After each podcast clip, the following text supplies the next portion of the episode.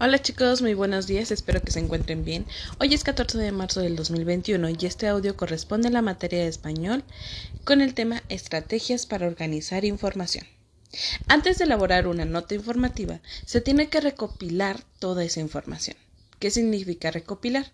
Investigar, buscar y seleccionar información de algún texto en específico o de algún tema en, en específico. Se registra en fichas que pueden ser de cartulina o electrónicas y se van organizando en portadores de datos.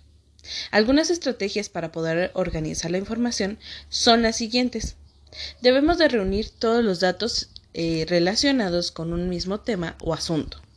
Se tiene que jerarquizar la información de lo más importante a lo menos importante.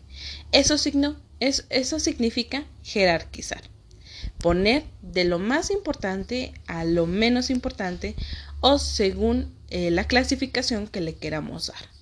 Por ejemplo, según el tema, según eh, la extensión, en este caso de lo más importante a lo menos importante. También se debe de ordenar las notas según fueron ocurriendo los acontecimientos. Bueno, y como les acabo de mencionar, una de las estrategias es la jerarquización. Esta jerarquización puede ser de, lo más importante a lo menos importante o también nos permite eh, identificar qué es lo que pasó primero, después y al último. En este caso, en su cuadernillo de trabajo, tienen algunas fichas que le van a tener que dar lectura y organizar a lo, a lo que les acabo de mencionar, qué es lo que pasó primero, después, al último. Van a tener que colocar un número 1, un número 2, un número 3, un número 4 a un costado según corresponda. Entonces tendrán que hacer lectura primero de todos los recuadros antes de irlos contestando. Le dan lectura y van identificando qué pasaría primero, qué pasaría después y qué pasó hasta el final. Así hasta que lleguen a completar cada uno de estos cuatro recuadros. Recuerden, van a colocar a un costado el número 1, número 2, número 3, número 4.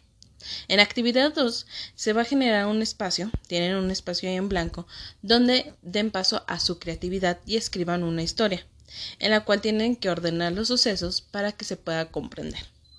¿Y cómo se puede ordenar? Pues deben de utilizar la jerarquización. ¿Qué es lo que pasó primero? ¿Qué es lo que pasó después? ¿Y qué pasó al final? Recuerden que estos temas ya los hemos estado trabajando en eh, al identificar el inicio, el desarrollo y el cierre en algunas actividades donde tenían que levantar hasta una fichita y contestar en la parte de abajo. Entonces ahorita ya les corresponde a ustedes escribir. Tienen que tener una lectura, una escritura legible, no tienen que tener eh, faltas de ortografía, voy a estar corrigiendo cada una de, estas actividades, pero si tienen dudas ustedes me pueden mandar un mensajito.